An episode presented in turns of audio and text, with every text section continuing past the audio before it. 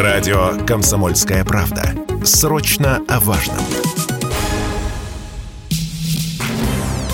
Темы дня. Здравствуйте, друзья, в студии радио «Комсомольская правда». Иван Панкин. И, конечно же, ближайшие 4 часа наш разговор будет посвящен, наш большой разговор будет посвящен мобилизации, пусть и частичной, объявленной Владимиром Путиным сегодня. Хотя ждали мы и ждали, ждали, ждали вчера весь вечер и даже почти всю ночь. Я, например, до двух часов не спал, ждал, надеялся, но потом лег спать, проснулся, и вуаля, заявление сделано. Итак, президент России Владимир Путин обратился к крестьянам с заявлением о начале частичной частичной мобилизации в России, двойное подчеркивание частичной, потому что призыву на военную службу будут подлежать только те граждане, которые состоят в запасе, прежде всего те, кто проходил службу в рядах вооруженных сил, имеют определенные военно-учетные специальности и соответствующий опыт. Тем не менее, все призванные будут сначала отправляться в так называемые учебки, то есть перед отправкой в части обязательно будут проходить дополнительную военную подготовку. Это правильно, потому что у каждого военного конфликта есть своя специфика. У украинского конфликта, соответственно, тоже есть своя специфика, ну, территориальные специфики, военные специфики, там куча э, негров, не только американских, европейских и разных, э, которые воюют против нас, в том числе э, я, я так думаю, что даже прямо военные, военные от НАТО, ну, по крайней мере, Владимир Путин в своей речи об этом говорил. Мне очень понравилась цитата Путина, вот я ее подчеркнул, он сказал, что граждане России, призванные на военную службу по мобилизации, получат статус выплаты и все социальные гарантии военнослужащих, проходящих военную службу по контракту. Правда, пока что я не обнаружил никаких сведений, что это значит, ну, то есть никакой расшифровки-то нет, то есть сколько денег, например, они получат, что вообще это значит. Я думаю, что сегодня в ходе нашего большого разговора мы на все вопрос, постараемся найти ответ. Прямо сейчас э, вместе со мной в эфире Алексей Мухин, директор Центра политической информации. Алексей Алексеевич, здрасте. Ну что ж, давайте с да. вами начнем э, выяснять, что это все значит. Для начала общие вопросы геополитические. Тут в Евросоюзе заявили, что не воюют с Россией. Слышали наверняка. Вот, прям так и заявили. Евросоюз с Россией не воюет, а поддерживает Украину в защите независимости и территориальной целостности, заявил представитель внешнеполитической службы ЕС Петер Стану на пресс-конференции в Брюсселе. Что скажете, воюют или не воюют? Врут, наверное, сволочи. Слушайте, слушайте, но, э, видимо, Анна Лена Бебра э, уже вышла из состава Европейского Союза, потому что совсем недавно она заявила ровно противоположное, что она, дескать, и Германия воюют с Россией, для них вещь экзистенциальная, и из ее необходимо, что называется, понимать как данность. Жозеп Барель неоднократно говорил о том, что Россию необходимо побеждать на поле боя и так далее, и так далее. Так список можно продолжать. Не знаю, о чем там представитель э, говорил, но, ребят, вы определитесь. Вы либо воюете, либо нет. Если не воюете, то, то зачем тогда все эти чудовищные поставки вооружений, финансирование на военные нужды, эти инструкторы военные, э, коих числом достаточно много, эти натовские представители, теперь мы знаем, да, по данным Минобороны, Сергей Шойгу озвучил сегодня, 150 офицеров находятся у руля, что называется, военных действий со стороны ВСУ и нацбатов. Что это как неполноценное управление процессом? Так что э, не знаю, что, опять же, подчеркну, не знаю, что имел в виду уважаемый представитель. Видимо, его не посвятили. Действительно, они друг с другом не совещаются по отдельности как-то, живут друг от друга, не, не понимают, что они несут там по очереди. А давайте послушаем, вот вы упомянули Шойгу, так как много говорится о заявлении Путина, и оно было коротеньким.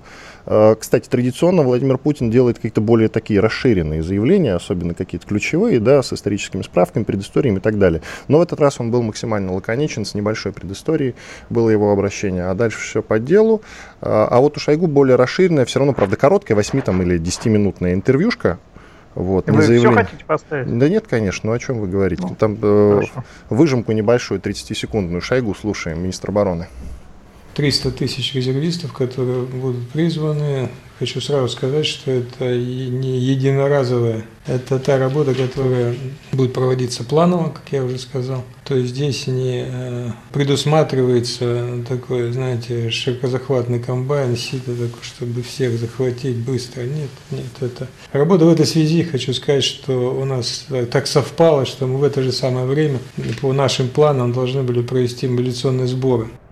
Много говорится о том, что нам нужно 300 тысяч человек. Это много или мало, как считаете, Алексей Алексеевич? Это немного, потому что это ровно столько, сколько удалось взять под ружье во время последней, ну или не крайней, как говорят сейчас, мобилизации на Украине. Ровно столько.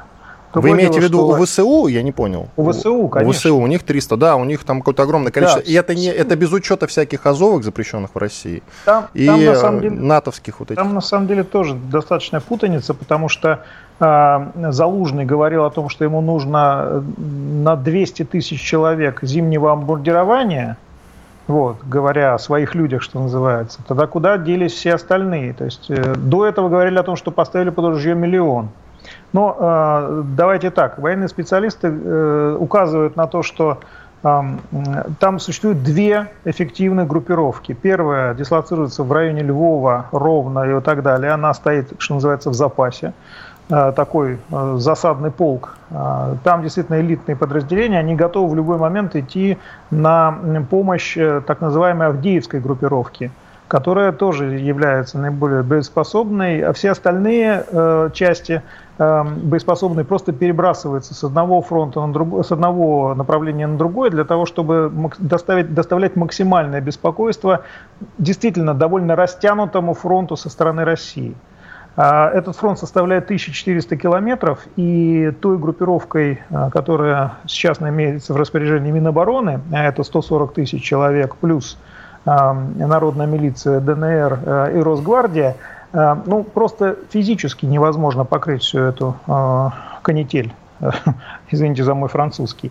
Именно поэтому возникла необходимость для того, чтобы укрепить тылы, для того, чтобы дать возможность э, подтягивать свежие части из других регионов России, появилась необходимая, необходимость этой частичной мобилизации. То есть это не означает автоматически того, вы совершенно правильно дали в подводке, что э, вновь мобилизованные, свежемобилизованные резервисты, э, им на секундочку имеющие ВУЗ, военно-учетную специальность, обладающие желательно военным опытом в Сирии, Чечне и так далее, будут брошены, что называется, на передовую. Нет, российская армия так не воюет.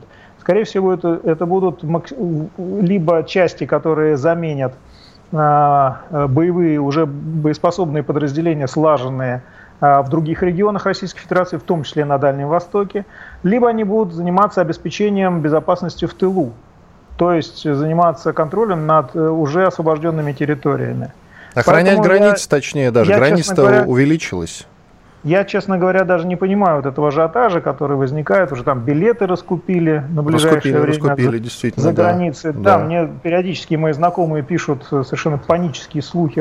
Я уже устал э, говорить, э, все, отставить панику. Вчитайтесь внимательно и вслушайтесь то, что говорил президент и министр обороны. Вот. Э, на самом деле поводов для паники нет. Это техническая мера. Она никак не изменяет э, нашу с вами реальность, но она очень серьезно меняет расклад сил, что называется, на поле боя, в районе, э, в, в зоне проведения специальной военной операции. Это нужно было сделать, на мой взгляд, еще несколько месяцев назад. Мне даже кажется, что необходимо было это сделать сразу, откровенно говоря, 24 февраля. Вы прямо было... с языка сняли. Ну просто. вот, видите. Просто с языка на, сняли. На этот счет есть куча мнений, конечно. Удобно говорить, все умные задним числом. Многие говорят, этот вопрос надо было решать в 2003 году, украинский подразумевает. Нет, нет, нет. Потом в 2014 году и так далее. Справедливости ради надо сказать, что военные эксперты, я не военный эксперт, но ваш покорный слуга тоже с самого начала, еще после 24 февраля, говорили об этом неоднократно. Другое дело, что э, ряд других экспертов успокаивали, все нормально, все хорошо. Что касается 12-14 годов, я напомню, что мы только приступили к модернизации вооруженных сил в 2013 году. А, собственно, поэтому госпереворот и произошел на Украине, потому что часть Э, очень важных производственных цепочек, без которых модернизация была невозможна, располагались как раз на Донбассе. И причиной того, что там происходило, причиной вот этой очень странной так называемой антитеррористической операции, которую объявил незаконный совершенно э, в Рио э, президента, такой должности даже в Конституции Украины не было, э, Александр Турчинов – Э, и начал э, бомбить Донецк, Луганск авиацией по мирным жителям. Вот. Э, то есть запугивая фактически население, объявив против нее, него антитеррористическую операцию и обозвав сепаратистами, ну и со всеми вытекающими отсюда последствиями. В этот момент у России не было достаточного уровня боеспособной армии для того, чтобы мы прекрасно понимали, что в конце концов это перерастет в противостояние не России и Украины, а в противостояние России и НАТО. Тогда, в 2014 году, это было просто очень затруднительно. И сделано было бы гораздо большими жертвами, нежели это происходит сейчас. Алексей Алексеевич, вы, конечно, уже упомянули по поводу того, что устали успокаивать людей и т.д. и т.п., но, как мне кажется, э, панические настроения, они ведь не просто так рождаются. Да? У нас, Нет. Э, у нас как и вы знаете, я знаю, и все знают, у нас на местах всегда трудности и проблемы. Вот прямо сейчас обратись куда за справкой, тебе никто ничего конкретного не скажет. Вы наверняка видели сегодня видосик, как Картополов, глава, кажется, комитета по обороне, э, ему задали вопрос по поводу ипотеки, а он э, что-то там про получку, от получки до получки отвечает. Ну вот как-нибудь протянете, значит, никаких проблем у вас не возникнет.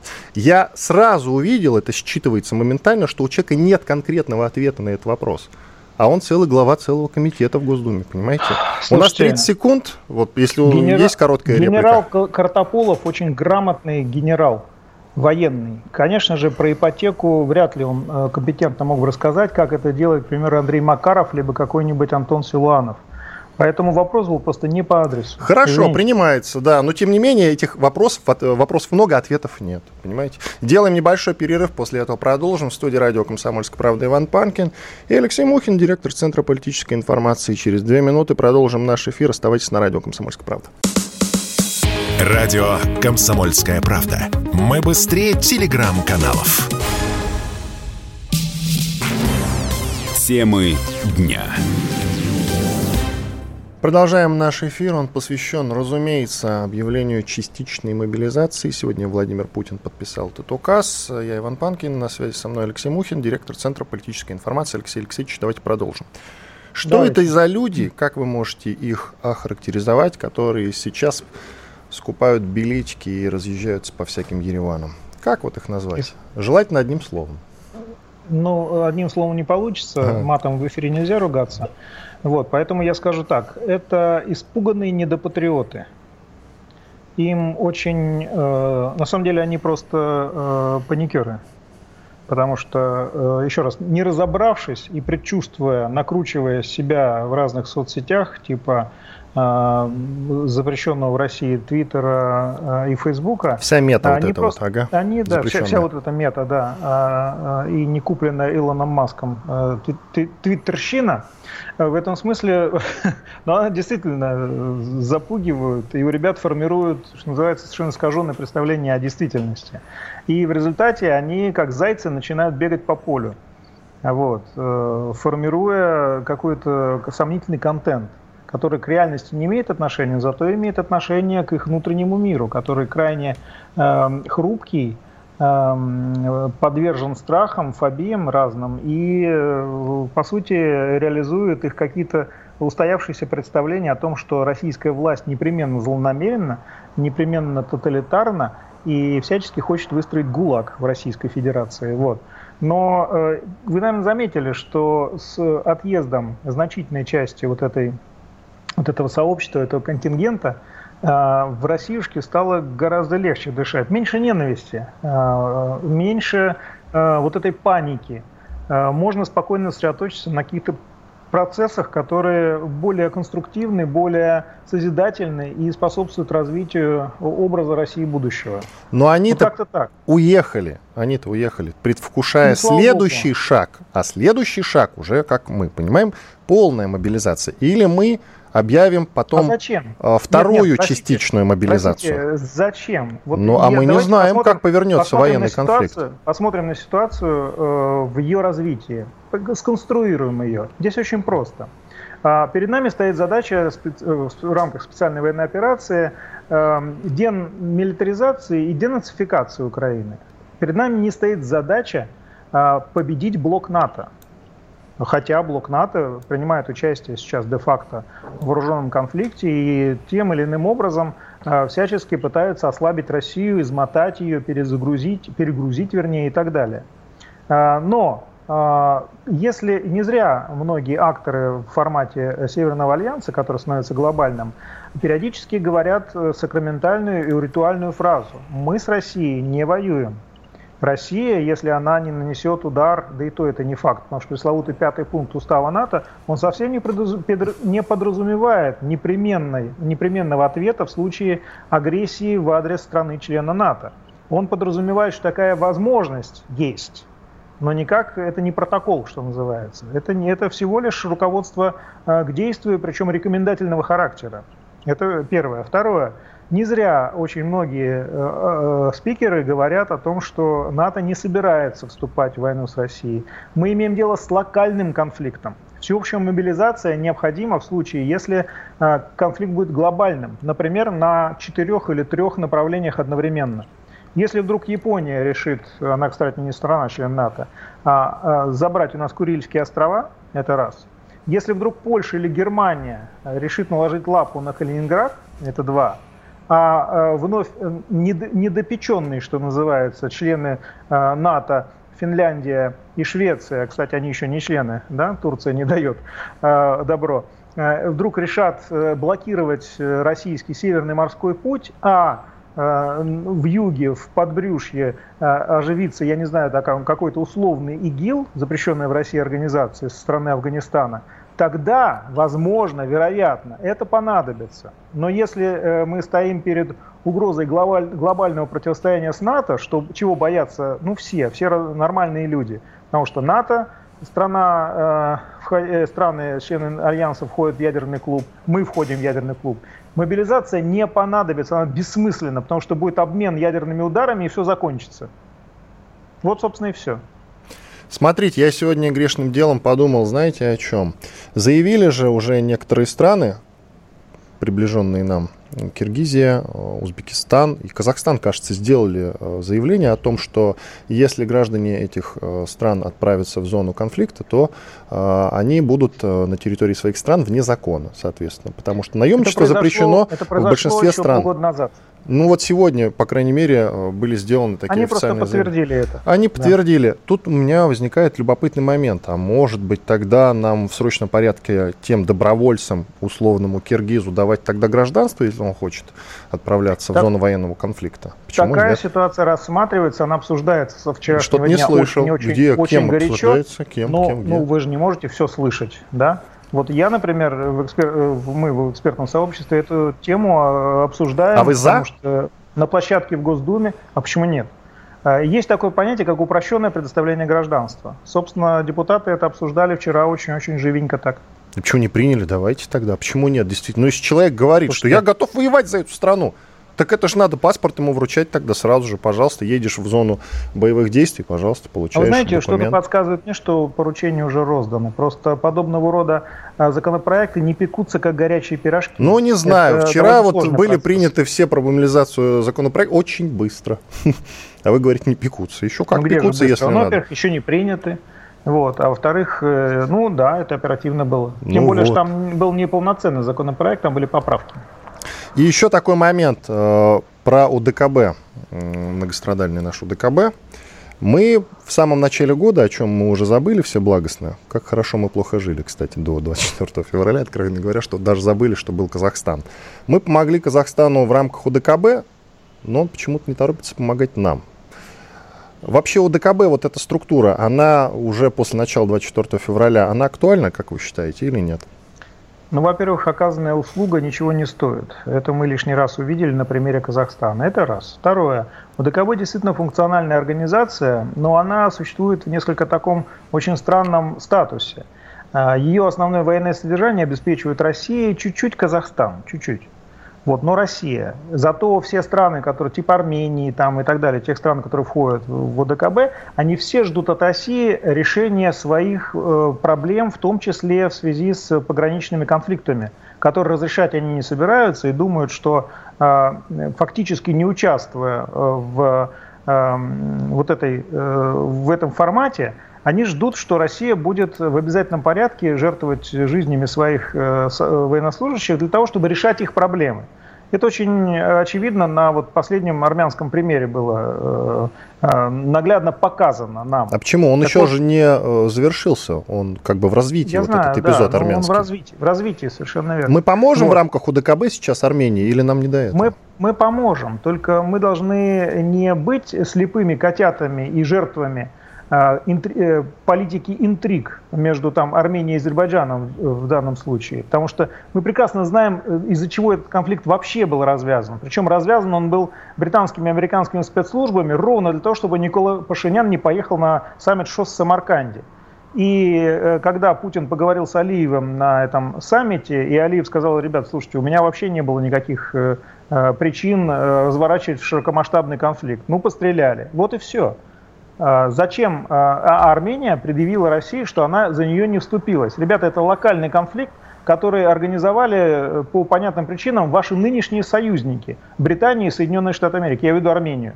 Вот. Давайте вы разберетесь между собой, зачем вот это все было организовано вот это в виде провокации, и причем здесь ОДКБ. Потому что широкомасштабных действий там не ведется, там провокации делаются. Вот. Поэтому мы должны в любом случае во всех этих нюансах разбираться досконально, потому что иногда очень интересные уши начинают расти из всех этих инцидентов. Ладно, насчет ушей понятно. Э, по поводу паспортов тоже понятно. Я полностью солидарен с вами. Я считаю, что да, те люди, которые сейчас готовы поехать в зону конфликта, они имеют право получить гражданство, чтобы э, их не преследовали у себя на изначальной родине. Мне кажется, это максимально правильно. Еще тут э, грешным делом недавно подумал. Мы ведь вот за советскую историю помогали многим странам. Вьетнаму помогали, Северной Корее помогали. Сейчас, кстати, нам тоже очень нужна их помощь. Тут недавно Северная Корея объявила себя ядерной державой. Но мне кажется, напрашивается да, какой-то договор о сотрудничестве в рамках вот, э, специальной военной операции. Нет, вам так не кажется? Ну, для того, чтобы Северная Корея заключила договор о сотрудничестве с Российской Федерацией, она должна выйти из-под зонтика КНР который очень плотно э, опекает этого своего клиента, и который, в свою очередь, является э, весьма таким дестабилизирующим фактором на Корейском полуострове в отношении основных прямых конкурентов, э, конкурента Китая, это Южной Кореи, либо является таким жупелом для Японии, тоже прямого конкурента Китайской Народной Республики. Поэтому я думаю, что эту корову Китайская Народная Республика будет доить сама, и доить сама, и Россия не даст подойти к вымени ни разу. Как вы считаете, мы... Извините собер... за физиологичность. Да. Ну, нормально все. Это же радио «Комсомольская правда», у нас можно все. Э, без иронии говорю. Вау. А, последний вопрос. Я уже вас спрашивал в самом начале, а, хотя мне вот сообщают, что я уже не успею вас спросить. Ладно, сейчас буду а, беседовать с историком Кнутовым, задам этот вопрос ему. В студии радио «Комсомольская правда» Иван Панкин. На связи со мной был Алексей Мухин, директор Центра политической информации. Алексей Алексеевич, большое вам спасибо. Спасибо. Счастливо. Да, до свидания. Продолжим наш эфир через 4 минуты после полезной рекламы и хороших новостей. Оставайтесь с нами на радио «Комсомольская правда». Впереди еще три с половиной часа разговора с разными экспертами. Вы слушаете радио «Комсомольская правда». Радио, которое не оставит вас равнодушным. И воюют они совершенно героически. Это не фигура речи, это не пустые слова, это правда. Темы дня. Студии радио «Комсомольская правда» по-прежнему Иван Панкин. Что ж, мы продолжаем обсуждать частичную мобилизацию. Новый этап в современной истории России, абсолютно новый этап. Э, полгода назад был уже поворотный момент в нашей истории, теперь э, поворотный момент 2.0, можно так его обозначить. Я думаю, что этих поворотных моментов, правда, в нашей ближайшей современной истории будет еще много, надо к этому готовится. На связи с нами Юрий Кнут, военный историк, директор музея войск ПВО в Подмосковье. Юрий Альбертович, здрасте. Здравствуйте. Юрий Альбертович, к вам, знаете, какие вопросы? Ну, давайте с общего начнем. Безусловно, ваша оценка решения Владимира Путина о частичной мобилизации.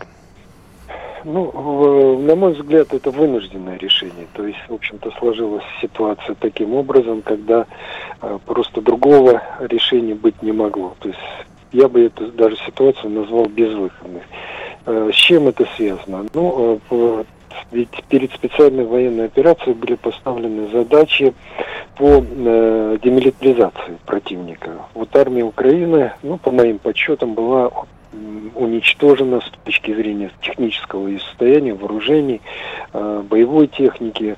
Она перестала существовать где-то два месяца назад. После этого пошли поставки э, оружия из бывших стран Варшавского договора, ныне стран НАТО, опять же, советского оружия. Но и сейчас оно практически на исходе, и уже идут поставки чисто натовского оружия, причем по нарастающей. Это первая угроза. Вторая угроза – это четвертая волна мобилизации, которую объявила Украина. Это 300 тысяч человек. А если брать э, подразделение территориальной обороны, то армия Украины на сегодняшний день насчитывает 1 миллион. И э, планы Запада, планы Вашингтона и, и Лондона, эти планы причем не скрываются, озвучиваются открыто, они заключаются в том, чтобы разрушить Россию. То есть э, будет идти наступление на Донбасс, на Луганск, на Крым, на Белгород, на Харьков, Ростов, а может быть и, и дальше. Поэтому, в общем-то, война просто э, может выйти совсем на другой уровень, если мы э, будем бездействовать. И в этой ситуации мы вынуждены были принять подобного рода меры. И я считаю, что они ну, должны сработать во всяком случае. Юрий Альбертович, вам, как человеку старой советской закалки, вопрос ничего не понятно, например, по следующим вопросам. Какими способами будет вручаться повестка, например? Лично, ну, то есть будут э, ходить, я не знаю, вместе с полицией, наверное, сотрудники военкомата, да, и раздавать ее, вручать лично потенциальному призывнику. Ну, тут не призывник, наверное, а потенциально вот эти контрактники, те, кто находится в запасе, да, военно обязанные, хорошее, правильное слово в данном случае, или по почте, там в почтовый ящик это будет отправляться. Ну, то есть вот этот момент как отрегулирован, скажите, пожалуйста, по крайней мере, раньше ну, как действовали?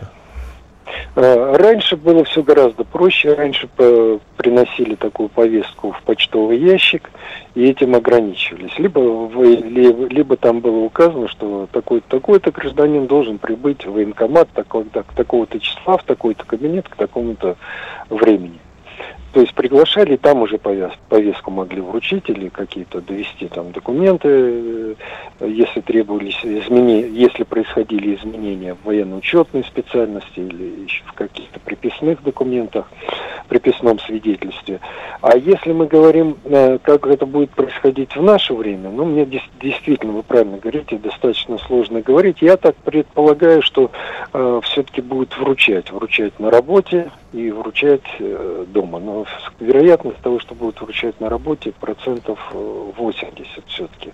А, отправлять, просто выпускать повестку в почтовый ящик бесполезно. Человек может сказать, мой ящик открыли, повестку я не видел, знать ничего не знаю, и обвинить его и доказать, что он действительно уклоняется от службы, а не, э, в общем-то, не, не в данном случае уклоняется от службы, а, а, а не пытался как бы ну, использовать эту, э, эту ситуацию для того, чтобы не быть призванным, это, в общем, достаточно сложно. Поэтому я так полагаю, что все-таки будет, э, будет конкретно находить тех людей, которые подлежат призыву, и вручать им повестки. Это один момент. А второй момент, вот такой тоже вполне возможно, когда просто придет документ, придет письмо из военкомата, вы открываете, вас приглашают Э, на беседу для, для, для встречи, а там уже непосредственно в военкомате вручается повестка. Вот вы так говорите, и сразу создается впечатление, как будто будет много отказников. Сейчас их называют пятисотами, кажется, да, новый термин такой появился в общественном обсуждении. Много ли сейчас таких будет, как вы считаете? Или все-таки нет, э, военкоматы будут адресно обращаться к тем людям, которые потенциально готовы отправиться в зону боевых действий? Вот я с вами согласен, что если будет военкоматами проведена очень э, качественная работа по отбору кандидатов э, для прохождения службы в, специ... ну, в районе специальной военной операции, то практически отказников не будет, будет минимум. То есть основную массу подберут людей, которые э, служили в армии, которые проходили сборы уже участвовали неоднократно в сборах во время учений, которые у нас проходят э, ежегодно масштабные учения. На эти масштабные учения у нас всегда призывали резервистов. И эти резервисты, они в течение где-то месяца или двух месяцев участвовали вот в подобного рода маневрах. Э, поэтому если вот будет подобного рода подбор, и, то есть военкоматы сработают качественно, и, ну, я считаю, что почти не будет. И, может, там это, это будут единичные случаи. Если подойдут к этому вопросу формально, не задумываясь э, над тем, лишь бы как бы выполнить план который, собственно говоря, сейчас будет определен каждому субъекту федерации, а, то, естественно, будет, могут быть серьезные проблемы, особенно могут даже быть и ошибки, когда людей, которые, а, в общем-то, не относятся к той категории военнообязанных, которых можно призывать, их даже начнут призывать. Такие случаи, к сожалению, могут быть. И еще раз хочу сказать, это зависит только от качества работы военкоматов. А, здесь у нас не всегда все благополучно в силу невысокого их технического оснащения, хотя ставился вопрос об, о переоснащении, компьютеризации, э, введении различных электронных программ на этот счет, но я не знаю, во всех ли регионах эта работа завершена. Я сомневаюсь, что по всей России ее смогли э, завершить. И вот там, где она не завершена, там, конечно, могут быть сбои. Все понятно. Еще такой вопрос. Э, какие сроки службы при мобилизации? Есть у вас исторические примеры какие-то? Вы историк, вот как к историку этот вопрос? Ну, вы знаете, я бы не сказал бы, что здесь могут быть сроки службы, потому что это же мобилизация. А, здесь даже вопрос ротации, если стоит воинская часть, и воинскую часть, а, она участвовала какой-то период в боевых действиях, находилась на переднем крае Э, фронта, затем ее снимают, отправляют в тыл на отдых, на переформирование, на пополнение личным составом, но это не означает, что человек отпускают э, домой. Единственное, что может быть, это какой-то отпуск может предоставляться, но э, это совсем другая категория. Поэтому здесь, мне кажется, мобилизация идет э, на период э, до завершения э, вот этих специальных задач, поставленных э, как раз военной операции на территории Украины. То есть пока это освобождение Донбасса. А дальше, по-видимому, будет предложено а, киевскому режиму подписание заключения мирного договора на условиях России. То есть Капитуляция, давайте так это называть, Юрий Альбертович, капитуляция. Какой еще ну, мирный договор? Да, на условиях, ну даже, даже можно и так сказать, на условиях капитуляции да, я допускаю это выражение. Э, поэтому, если киевский режим пойдет на капитуляцию, значит, э, будет прекращена специальная операция, а ее участники будут возвращены, они будут просто уволены из рядов вооруженных сил и, соответственно, направятся к местам своего постоянного проживания уже в качестве гражданских людей. Может, кто-то захочет остаться в армии, и такой вариант вполне возможен. Но это вот как бы такой самый оптимистичный сценарий, который я могу сказать. Если киевский режим будет сопротивляться, а вероятность этого большая, э, американцы будут подпитывать Э, снабжать оружием, то, конечно, этот процесс может растянуться на год, на два. Вообще американцы хотели бы его затянуть э, и на 5, и на 10 лет, э, измотать Россию до такого состояния, пока она не распадется. Ну, в общем-то, в наши планы это не входит, поэтому мы и проводим мобилизацию все-таки для того, чтобы создать мощный кулак военный, этим кулаком ударить по киевскому режиму и вынудить его подписать э, мирное соглашение. То есть э, для того, чтобы э, спецоперация как можно быстрее закончилась. Вот основная цель э, это вот той программы, которую нам сегодня президент озвучил с министром обороны, программа по мобилизации различных категорий военнослужащих запаса. Я еще раз хочу сказать, это касается только военнослужащих запаса. Здесь не нужно говорить о тех людях, которые, собственно говоря, сейчас контр... Э, служат в армии срочники, либо там студенты, э, э, освобожденные по состоянию здоровья от службы в армии, они не подпадают вообще под эти категории. 300 тысяч человек под ружье, это много или мало? Ну, вот видите, с одной стороны 300 тысяч это много. Юрий Альбертович, знаете, я даже Сейчас. уточню. Вот у нас минута остается, я уточню. Смотрите, 300 тысяч человек. Не кажется вам, что это полумера?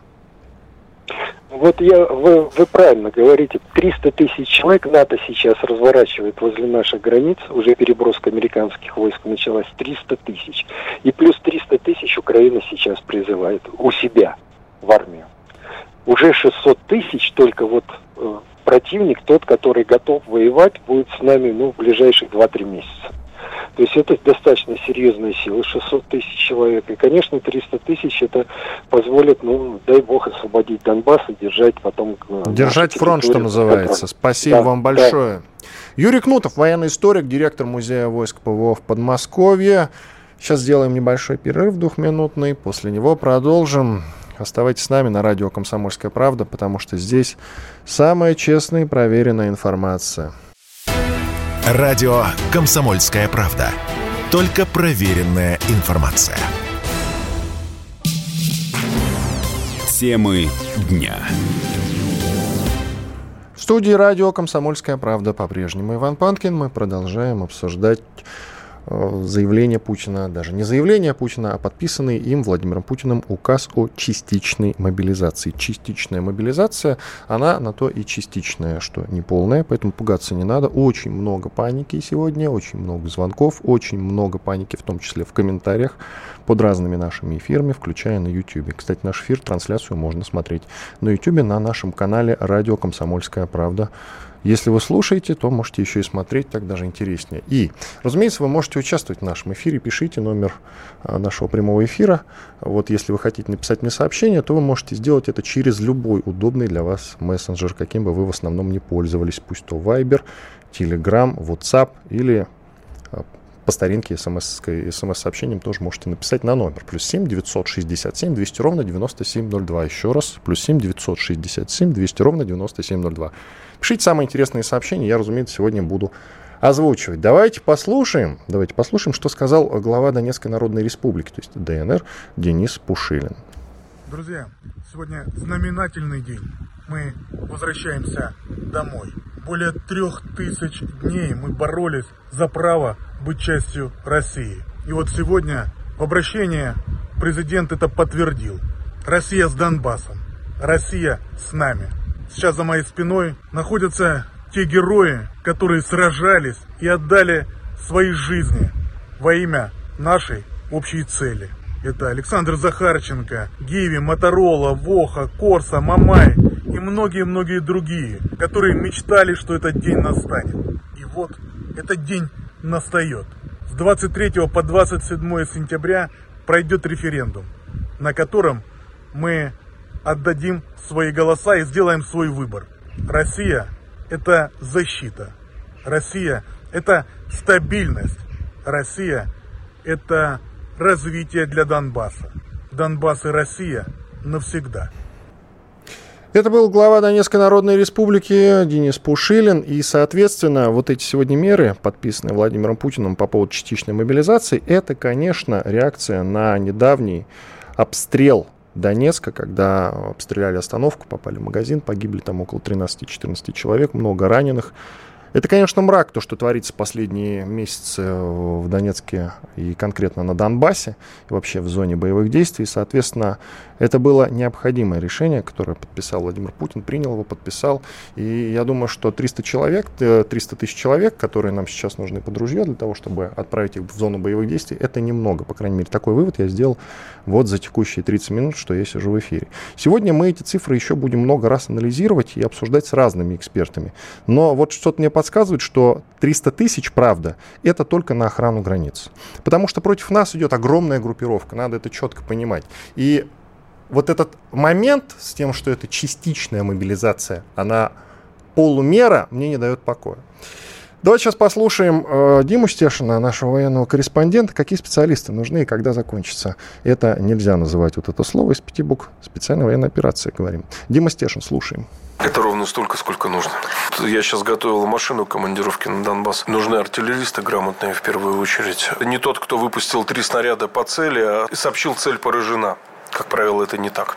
Да, живой силы, кто сидит просто с автоматом в траншее, таких людей очень мало. Записано на подкорке или в генофонде у нас. Поэтому мы так тяжело воюем. Потому что с той стороны, к сожалению, это я тоже процитирую Игоря Всеволодовича Стрелкова, чьи прогнозы полностью сбылись, к сожалению. В сентябре 14 он мне сказал, я говорю, почему мы не можем взять аэропорт, почему так все тяжело идет? Он говорит, это русские люди воюют против русских людей. Как говорил мой товарищ, спецназовец, админ, думаю, многие слушатели знают этот позывной, а он сказал, ну, хохлы же не резиновые, рано или поздно они должны порваться. Вот, и мы вот двигаемся к этому моменту, когда они надломятся. У них, я думаю, они тешились очень много и часто надеждами, что рано или поздно Россия все-таки отступится, поймет, что весь мир на стороне Украины, что нам не сладить. Вот эта пауза летняя, да, когда мы практически перестали двигаться, а, все их обнадеживало. Но закончилось это тем, что Россия вступила в войну уже по-настоящему. Специальную военную операцию вступила Россия. Дмитрий Стешин, специальный корреспондент «Комсомольской правды». Вот он упомянул Игоря Ивановича Стрелкова.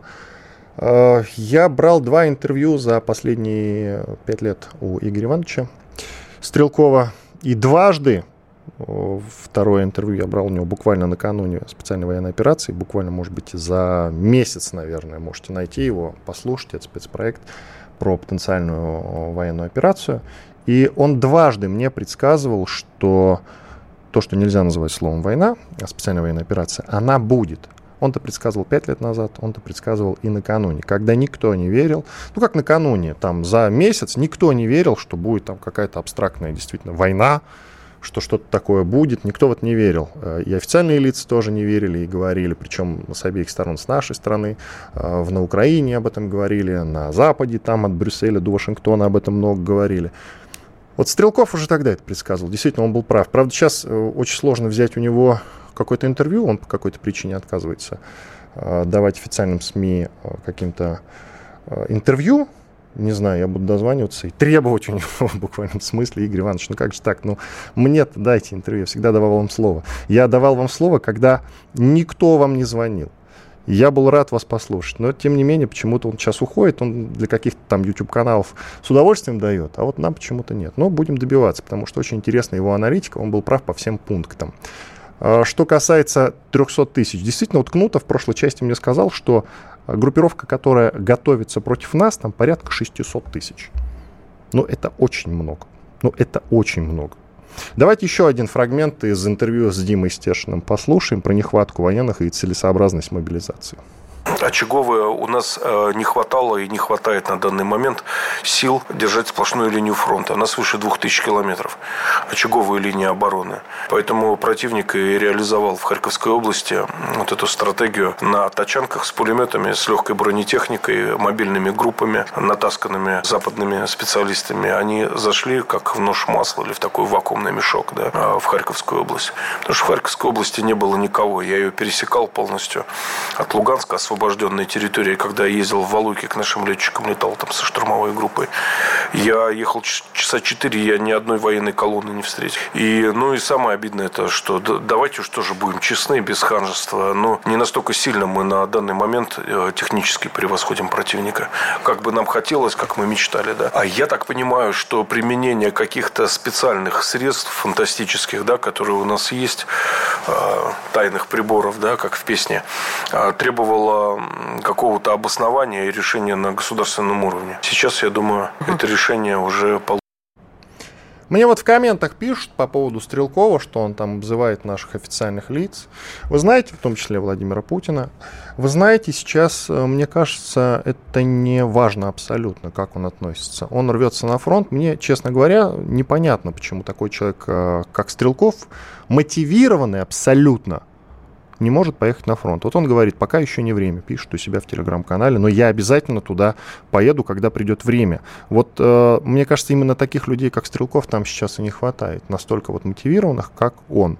И если бы он и такие, как он, там были в большем количестве, у нас не было бы сейчас тех проблем, которые там периодически возникают. Например, вот это вот э, э, контрнаступление, и поражение во время этого контрнаступления, которое мы понесли, к сожалению, это в том числе из-за недооценки противника. Ну, мы говорили об этом еще и в, вот в конце февраля, когда только было объявлено решение о том, что э, наши войска, ограниченный контингент, контингент входит в, на Украину э, для того, чтобы защищать, оборонять э, земли Донбасса. Мы уже тогда, вот Саша Коц, военкор наш, в эфире говорил, что не нужно никаких шапкозакидательских отношений, а они были. Я всегда сужу по комментам, очень много читаю везде комменты и сужу вот настроение народа. И тогда говорили, сейчас шапками закидаем, что там это Украина. И действительно, Украину, в принципе, мы смели-то очень быстро. Даже новая газета, ныне закрытая, она, я уж не знаю, признана иноагентом или нет, все стремительно меняется в нашем мире, под Луной, но, по крайней мере, там Роскомнадзор прислал ей кучу претензий, она закрыта. Но даже они писали о том, что э, они не понимали, что делать. Ну, то есть, вот, допустим, в каком-нибудь э, Харькове не понимали, там многие уезжали из страны, бежали, не было никакой теробороны, ничего, ничего не было. То есть все разбегались.